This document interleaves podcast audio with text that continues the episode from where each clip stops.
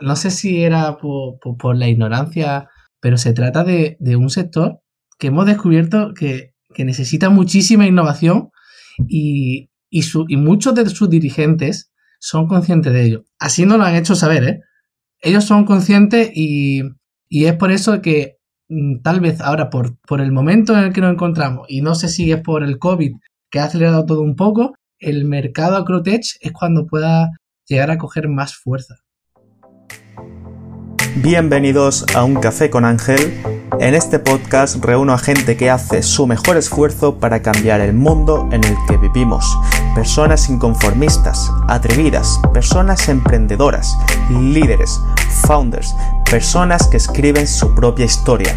Yo soy Ángel González y estas son historias increíbles de personas increíbles. Let's go.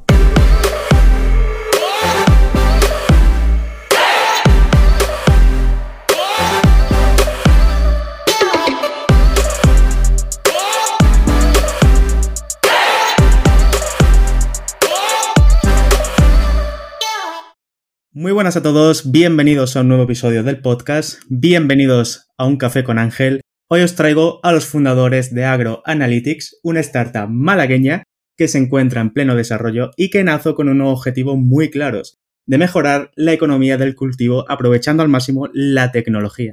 Ahora ellos explicarán un poquito mejor que yo. Pero por un lado tenemos a Antonella. Maggioni. Antonella, no sé pronunciar tu nombre, por favor. Antonella Maggioni. CEO y fundadora de AgroAnalytics. Antonella, muy buenas tardes. Buenas tardes, Ángel. Muchas gracias. Em, qué linda bienvenida. Muchas gracias por tu invitación. Y bueno, Ángel es un viejo amigo que conocimos eh, eh, un fin de semana en Demion y acá estamos contentos eh, en su podcast. Acá estoy yo contento de haberos traído a vosotros. Y por otro lado también tenemos a Pablo Crespo, COO y también cofundador. Pablo, muy buenas tardes. ¿Cómo estamos? Buenas tardes, Ángel. Un placer como siempre, charlar contigo y más aún en, tu podcast. placer es mío, por Dios. Por favor, contando un poquito qué es AgroAnalytics. Pues básicamente AgroAnalytics es, en su primera instancia, una plataforma para hacer un seguimiento en tiempo real y a futuro del agua disponible en las parcelas.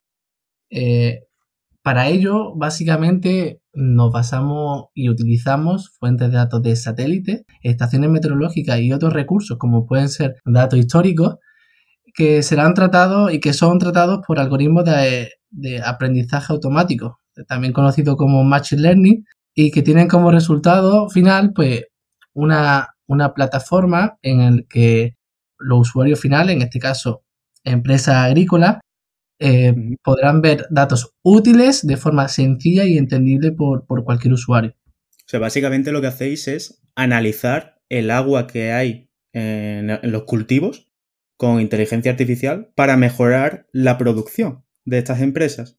Básicamente. Básicamente, ah. el agua supone. El agua está dentro de un contexto, está dentro de. Se ve, se ve influenciada por diferentes factores, por lo que para analizar correctamente el agua, también tenemos que analizar correctamente el clima. Por lo que este serán nuestros, nuestros dos principales verticales a analizar. Claro, es que a mí se me viene, o sea, ¿Cómo analizas el agua de los de la tierra? O sea, ¿cómo mm, tomas muestras históricas para poder hacer un aprendizaje y entrenar una, red neuronal, por ejemplo, para, inteligencia artificial? No sé, me parece algo muy complicado, que supongo que lo habréis estudiado bastante. No, los chicos del equipo de, Data están trabajando bastante sobre eso, pero bueno, la mejora de, los distintos satélites que se han lanzado a lo largo del tiempo y los que se estiman lanzar lo que hacen es proveer mayor información y información más exacta que lo que van haciendo es entrenarse en el modelo. Entonces, si bien si necesitamos más información para mejorar esos modelos de Machine Learning, eh, tenemos incluido también hacer partnership, por ejemplo, si necesitamos drone para mejorar, pero inicialmente con información satelital uno puede obtener el índice de vegetación, de radiación, el agua que tiene eh, por cultivo un índice normalizado de agua y entonces se permite ver desde arriba cuál es el estado que tiene. Y eso combinado con clima, por ejemplo, yo sé cuál es el requerimiento que tiene esa planta o ese cultivo de agua.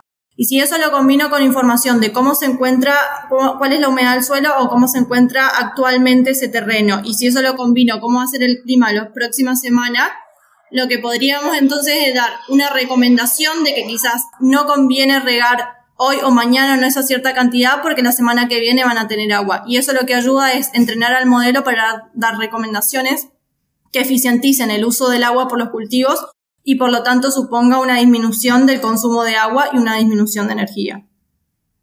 O sea, es brutal, ¿no? O sea, no, os basáis únicamente en la humedad del agua, eh, o sea, en la humedad de la tierra, ni en la cantidad de agua que tiene la tierra, sino en los aspectos ambientales del clima para poder saber el estado de la tierra. Exacto. Joder. Son muchos índices distintos que combinados entrenan un modelo y que eh, lo cual da recomendaciones o insights. Eh, es por esto mismo, Ángel, que nosotros eh, en la realización del equipo hemos hecho mucha incidencia en gente de datos. ¿Y cuál es el dolor de muelas que, por el que acuden los clientes o por el que acudirían los clientes a vosotros? Pues uno de, las opciones que existen en, la realidad, básicamente, el problema de, de, escasez de agua sigue estando y una de las opciones que se utiliza pues, puede ser la utilización de hardware. El, problema del, hardware es que, para empezar, es muy costoso.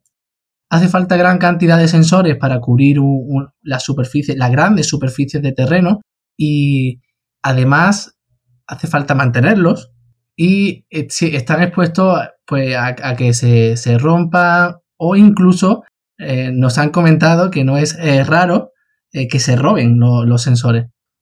Joder. Es decir, que al fin y al cabo el futuro está en en un análisis de datos y del estado de tus cultivos con el menor hardware posible. Entonces, ¿vuestro cliente objetivo quién es? ¿Un agricultor? ¿Una empresa? Bueno, después de analizar un poco el mercado, analizar em, en el pilar que nos estábamos enfocando, que eh, es el agua y la escasez, lo que definimos es que nuestro modelo o, o quién es nuestro público objetivo y que va a ser una adopción temprana son aquellas empresas agrícolas y después si nos focalizamos un poco más, aquellas que estén dentro del sector de frutas y hortalizas y también exportadoras. ¿Por qué? Porque para ellas es muy importante la calidad y también hemos enfocado frutas y hortalizas, pero con zonas de estrés hídrico. Entonces, por ejemplo, el aguacate es un gran problema dentro de España en algunas zonas y tiene estrés hídrico, el mango también, y otras frutas y hortalizas que estén ubicadas en tales zonas. Entonces, si lo resumo en una palabra, es empresas agrícolas exportadoras que estén dentro de zonas de estrés hídrico. Nuestro, nuestro primer enfoque hacia el, hacia el mercado. Estrés hídrico, has dicho, lo que, son cultivos de frutas, hortalizas. Exacto.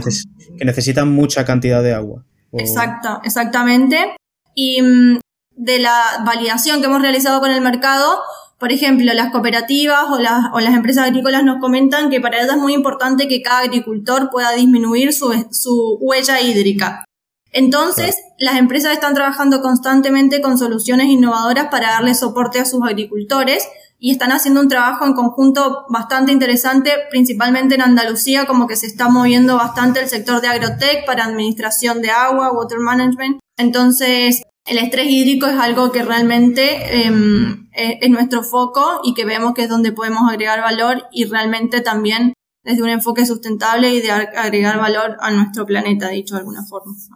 Claro, y, no olvidar que también, o sea, es un sector, eh, lo que tú has dicho, el agrotech, es un sector que está recibiendo mucha inversión y no olvidar también que es uno de los objetivos de desarrollo sostenible marcados por la Unión Europea. O sea, que es un problema real que existe la falta de agua. Exacto, exactamente. Sí, sí. Y, nosotros tenemos en base estos objetivos y, es verdad que estamos alineados con, varios de ellos. Sí, sí, sí, tal cual. Y esto le permite a los agricultores eh, ahorrarse un dinero, ¿no? Eh, así, así como mencionás, porque al fin y al cabo termina impactando el bolsillo tanto de, de las empresas cuando tienen terrenos o también de sus agricultores. Por supuesto que eso varía, el agua tiene un costo distinto en, en cada parte y eso es, pero igualmente les permite hacer una reducción en sus costos del agua y lo que le permite ser más rentable a un sector que realmente no es rentable o que siempre está peleando por esa rentabilidad. Qué bueno. ¿Cómo funciona el proceso desde el momento que un cliente os quiere contactar, ¿cuál es el proceso que seguís para ayudar a esa persona o a esa empresa? Actualmente nuestro producto se encuentra en su primer fase de desarrollo, entonces estamos con nuestra versión de MVP. Esto quiere decir que estamos trabajando en, la, en una base que funcione y sea lo suficientemente robusta para que nuestros clientes puedan registrarse, registrar sus tierras y ver información y iremos mejorando a lo largo del tiempo. Entonces, actualmente tenemos un equipo de, somos ocho personas, eh, los tres fundadores, Pablo, yo y el CTO, y tenemos un equipo de data, tres de data science y dos de, desarrollo. Entonces los chicos están trabajando bastante en la parte de desarrollo y estamos avanzando eh, suficientemente como para tener una buena versión en el mercado en los próximos tres a seis meses. Y lo que estamos haciendo actualmente es incorporar pruebas pilotos que van a entrar a, nuestro, a nuestra beta 1 de mercado. Y lo que haremos es cualquier usuario, aparte de ellos que estarán trabajando con nuestro cuerpo técnico constantemente, cualquier usuario que quiera registrarse puede entrar a la plataforma, crear una cuenta, eh, puede crear hasta 5 hectáreas gratuitas y puede localizar donde tenga sus tierras, em, a seleccionar qué tipo de cultivos tiene, y eso le dará una ficha técnica de características óptimas, por ejemplo, cuál es la humedad óptima para, em, para, esa, para ese tipo de cultivo, cuál es la precipitación ideal y ciertas características agronómicas. Y de ahí él podrá tener un dashboard en donde haga un traqueo tanto del clima para ver cómo fue históricamente, cómo se esperan los próximos días y también para ver cuál es su consumo de agua diario, cuál es su consumo de agua mensual, cómo está él con sus límites y, eso eh, anualizado y también se muestra cuáles son sus principales fuentes de, agua.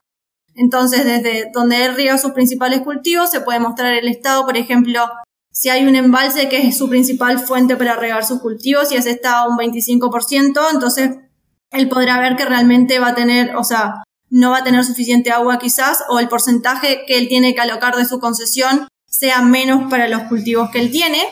Entonces ya actualmente tenemos esa plataforma, si bien estamos haciendo modificaciones constantemente, eh, cualquier eh, usuario que quisiera registrarse puede hacerlo en la plataforma y por supuesto nosotros cuando se registre lo contactaremos para darle un onboarding o para ayudarlo en el entendimiento en general del producto. Que la verdad que me flipa porque es que desde que nos conocimos os he visto crecer, tío, hoy como empresa. He visto cómo habéis ido desarrollando poco a poco y que ahora seáis un equipo tan grande, o sea, me flipa. Y todo lo que estáis consiguiendo, o sea, eso de eh, eh, analizar geográficamente las hectáreas del cliente para saber cuáles son sus fuentes de cultivos y poder eh, recomendar otras opciones o poderle recomendar ciertas acciones, increíble.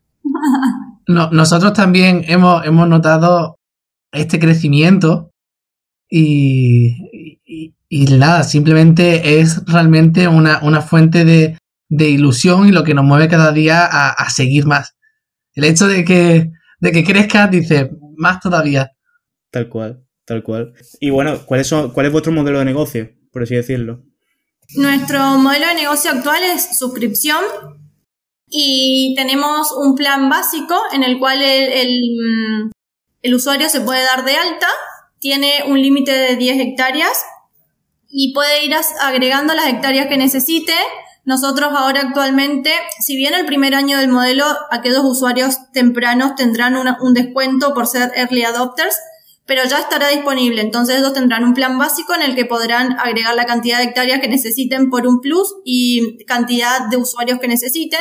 Y por otro lado, cuando sean ya cooperativas más grandes o empresas agrícolas, habrá un plan más customizado a su necesidad y en el que también les demos como un onboarding más acorde al, tamaño. Em, también le demos como customer support eh, online o las 24 horas como más personalizado por el tipo de cliente y porque estamos enfocados más en empresas grandes. ¿El cliente puede seleccionar el tipo de, de hectáreas? O sea, ¿cuántas hectáreas tiene? Y el número de usuarios, no, no, lo he entendido bien. El número de usuarios, ¿qué es? ¿Qué es?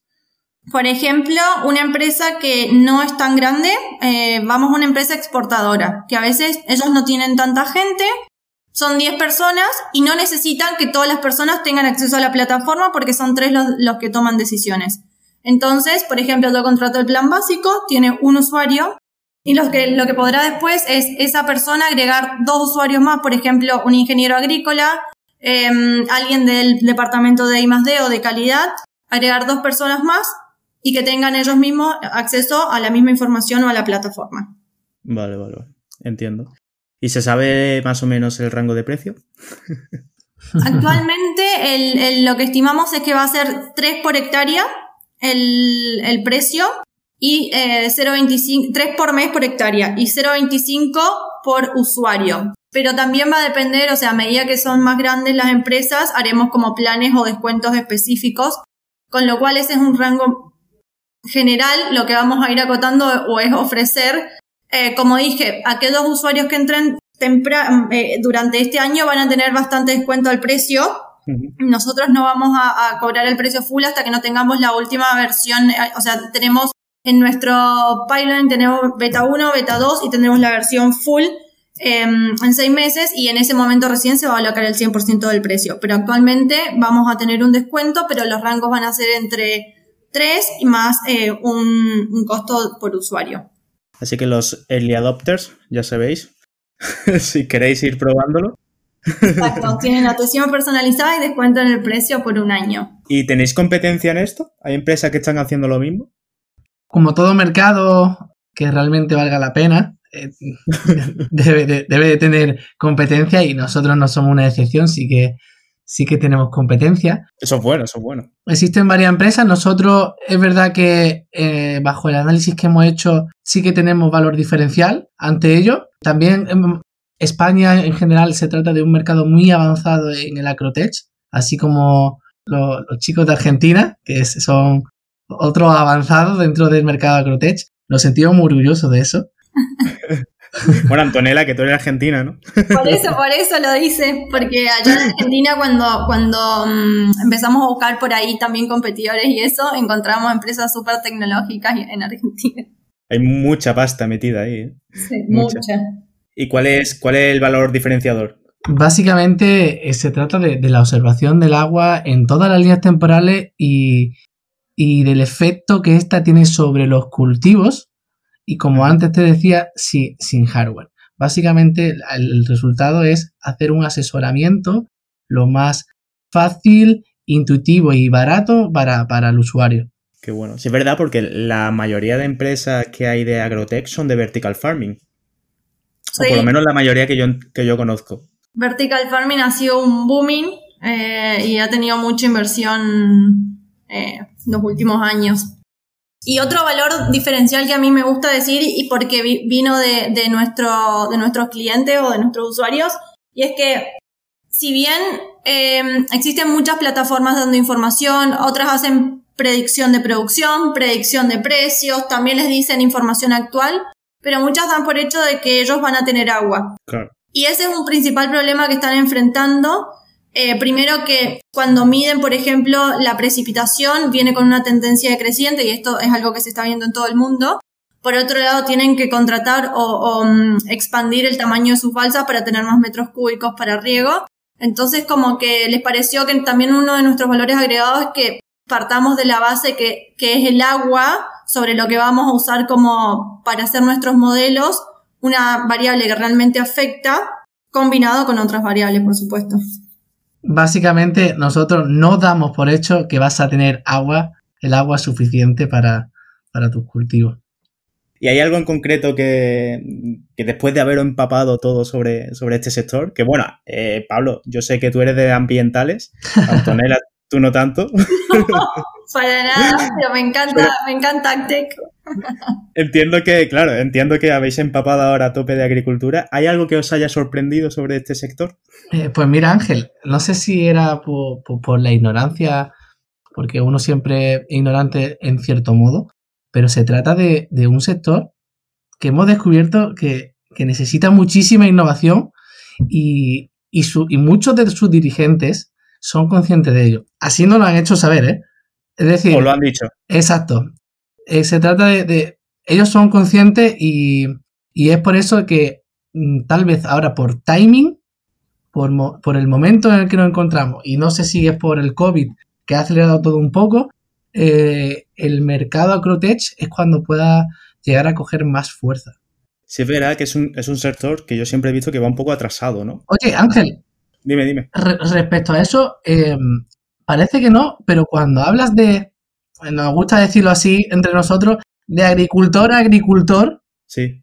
entienden perfectamente y están súper abiertos a la tecnología y tienen muchísimo conocimiento, solo que eh, trabajan en un sector en el que las personas de ciudad no estamos acostumbrados. Nosotros somos los que no estamos en, su, en su misma situación y, eso es una realidad. Sí, sí. O sea que la gente de ciudad tenemos que abrirnos más un poco a los campos, ¿no? Volver a nuestras raíces. Exacto. Es un gran movimiento ahora, ¿no? Como el movimiento de la urbanización. Claro, incentivar a la gente para que vuelva a los pueblos y el trabajo remoto y... Exacto, exacto. También creo que hay un cambio generacional y, estadísticas que dicen que em, van a cambiar las manos de los agricultores, porque también creo que hay públicos distintos y que hay que separarlo en ese sentido, que es real que si voy a hablar con un agricultor que tiene 80 años en el campo y le quiero mostrar una tecnología, él no la va a adoptar y no, la, no va a confiar, pero quizás su hijo, que vivió en, otro panorama y en otro momento, sí tienen cierta orientación a adaptar más tecnologías. Y creo que su principal canalizador de estas tecnologías, o por lo menos acá dentro de España, son las cooperativas. Y dos sí están mucho más abiertos porque saben que la cooperativa que no entre en la tecnología va a quedar un poco fuera de mercado.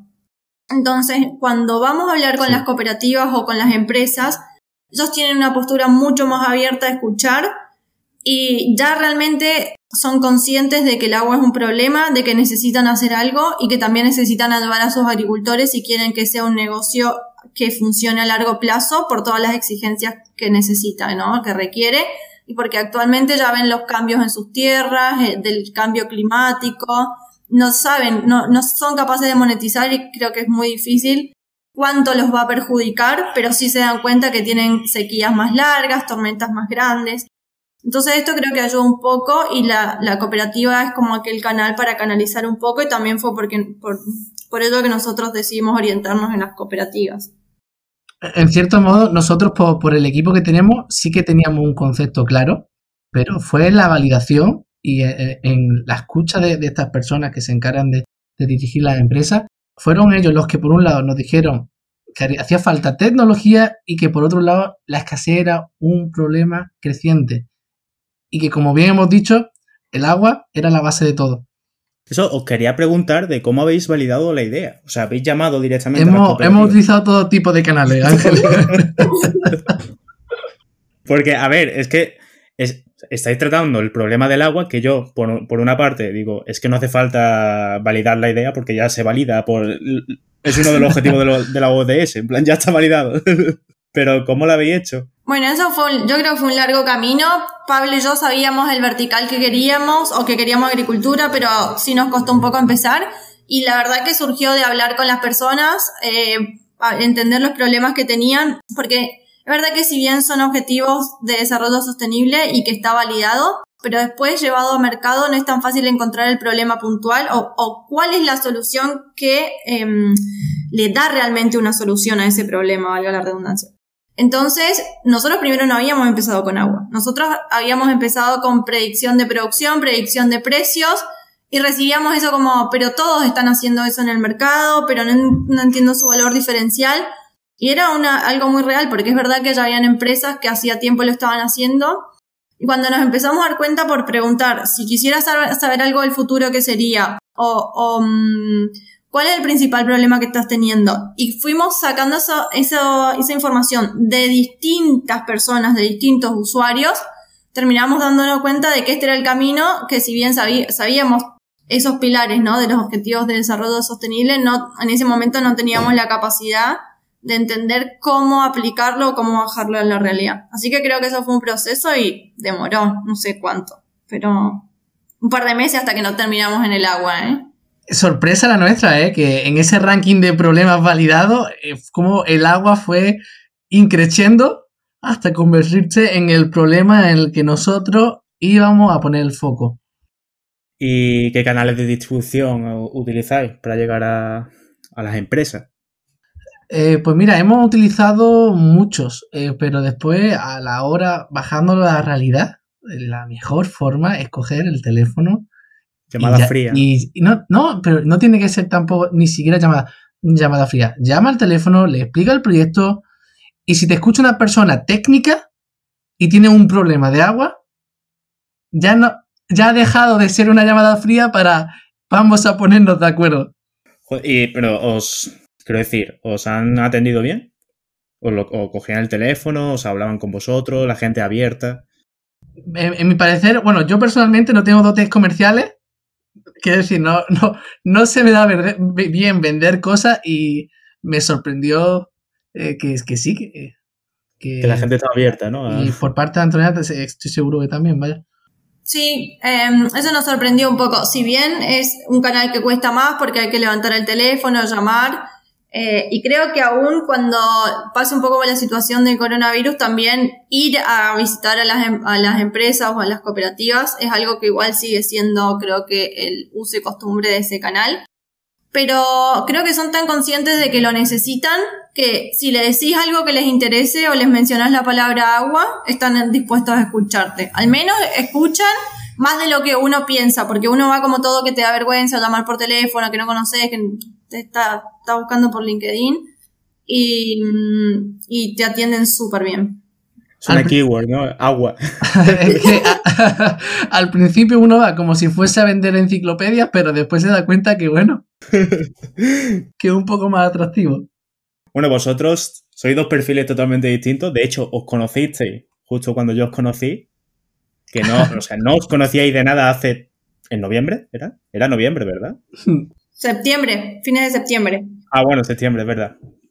No os conocíais de nada. Dos perfiles totalmente distintos. Pablo, de ciencias ambientales. Antonella, que viene de- del mundo de la consultoría, me parece. Sí, correcto. Oye, ¿qué, le pasa? ¿Qué le pasa a la gente que trabaja en consultoría que, que- que ahora están diciendo- decidiendo todos emprender? todos quieren emprender. Creo que la consultoría cansa. No, da, da- a, a mí consultoría eh, eh, me gusta bastante porque uno aprende muchas cosas distintas y de muchos sectores. Eh, yo había tenido en su momento una agroganadera de Argentina, pero que estaba más enfocada en soja, maíz eh, y también, bueno, tenían ganado. Pero mm, creo que, bueno, a veces a uno le, le pica el bichito de emprender y, bueno, nos encontramos en el momento correcto, en el lugar correcto y, y también, bueno, nos hemos esforzado mucho para llegar ahora donde estamos y validando mucho y tratando de, de entender las necesidades, los problemas y, mm, y siendo muy resilientes a, a seguir cambiando aunque nos demos con una pared. Pero bueno. ¿Y tú, Pablo? ¿Siempre, siempre, has, querido, ¿siempre has querido emprender también? Bueno, a mí me, me viene de, de, la, cuna, básicamente. Y, oye, eh, si me preguntas hace un año, no me veía emprendiendo porque tenía, me, tenía mi trabajo. El, si no hubiese pasado un COVID, no, no, seguramente no hubiese estado aquí. Pero hoy le di gracias a, a que, a que por cosas del destino eh, me apunté a ese programa de Demium. Eh, después de, de esa semana en la que estuvimos, Antonella y yo coincidimos, que hicimos Al final de la semana. O sea, de hecho fue totalmente casualidad. esa- exactamente, y, y que formamos, un- tuvimos un muy buen feeling desde el principio y que hemos sabido conservar a pesar de toda la incertidumbre a la que uno está expuesto. Porque emprender es, es ser tolerante a la incertidumbre y quien no y quien no esté dispuesto a, a aguantarla pues tal vez Totalmente. Oye, ¿y cómo, cómo le explicáis a, a vuestra familia lo que estáis haciendo? Hacemos cosas. Yo le explico que tengo presentaciones. Mi mamá sabe los días de las presentaciones. Bueno, no, no está muy lejos de la realidad. O sea, tú como CEO de la empresa tienes que estar todo el rato exponiendo, exponiendo, exponiendo. Exacto. Y bueno, ahora que estamos con, con el fondo también mandando información, entonces tenemos ciertos deadlines, así que estamos preparando y entonces ya sabes, bueno, esta semana tenemos presentaciones importantes, la otra defendemos, reuniones. Tampoco creo que entendieran qué hacía cuando estaba en consultoría. Y eso que mi papá tiene la misma rama que yo, sí conocía la empresa donde estaba, donde estaba yo por eso, pero no estoy segura si hoy en día, ¿sabes? ¿Y tú, Pablo, cómo se lo dices a tu familia? ¿Qué, qué le explicas? bueno yo de vez en cuando cuando conseguimos un pequeño hito lo paso por el grupo de la familia el vídeo, ¿no? El vídeo que habéis compartido en LinkedIn. Exactamente, vídeo, eh, etc. Y, nada, están contentos porque, bueno, al fin y al cabo me ven contento a mí. Todavía no llegan a entender bien qué, qué, estamos haciendo, pero bueno, eh, me apoya. ¿Tú qué haces, niño, tanto tiempo ahí que, que, trae dinero ya para casa, hombre? Ay, qué bueno. Bueno, Antonella, Pablo, estamos ya acabando. Eh, si queréis decirle a la gente un poquito dónde os pueden encontrar, eh, redes sociales, enlaces de página web, etcétera. Pues utilizamos bastante LinkedIn, así que a través de LinkedIn, a Pablo Crespo Moya por mi parte, a Antonella Magioni por parte de, de Antonella, y en la web eh, www.agroanalytics.com eh, pueden contactar con nosotros, pueden también encontrar nuestro correo y también, por supuesto, pueden hacer una prueba gratuita para probar el, producto. agradecemos feedbacks y críticas, así que eh, para todos esos pequeños emprendedores que quieran conocer nuestro producto, pruébenlo y, por supuesto, eh, díganos qué, les parece. Un placer, eh, Ángel, haber este, estado este ratito contigo, como siempre. Así que muchas gracias por, tu tiempo. Nada, el placer es mío. yo tenía muchísimas ganas de hablar con vosotros, saber cómo habéis avanzado, saber cómo habéis llevado el proyecto. Me habéis sorprendido mucho, la verdad. No sabía yo que ibais tan avanzados, o sea, el pedazo de equipo que habéis construido los dos, los dos solos. Porque es que la última vez que os vi, estábamos en la cafetería, hablando, hablando de que Antonella había hecho no sé cuántas entrevistas ya para Data Science. Y nada, estoy súper feliz, tío, de verdad, de que, os vaya así de bien y que nada, muchos éxitos. Y a vos, a lo, que estén escuchando que sean unos hijos de puta, que vayan, que vayan, se entren en la, en la plataforma o pidan el acceso y que os den feedback de verdad. Yo creo que el feedback, el feedback de hijo de puta son los mejores. Ese es el que se agradece. Y también em, que estamos súper abiertos a contar nuestra experiencia si hay gente que quiere emprender o que no sabe por dónde empezar y, y por ahí tiene ¿no? Ese, esa, esas dudas o, mm, que muchas veces uno necesita a alguien con quien hablar o escuchar. No que lo guíe porque cada uno hace su camino, pero por lo menos sí escuchar experiencias. Eh, estamos súper abiertos, nos contactan por LinkedIn, existen muchas más que por la página, por LinkedIn. Eh, nos contactan y, por supuesto, nos hacemos un huequito para, hablar con quien, quiera. Pues nada, Pablo, Antonella, ha sido realmente un placer. Eh, espero traeros un poco más adelante, cuando ya lo tengáis mucho más desarrollado, y que nos compartáis vuestra experiencia de todo lo que habéis vivido ¿no? hasta ese momento. De verdad, un placer, un fuerte abrazo y que os vaya genial, de verdad. Gracias, el placer ha sido nuestro. Muchísimas gracias, Ángel. Hasta luego. Adiós, gracias.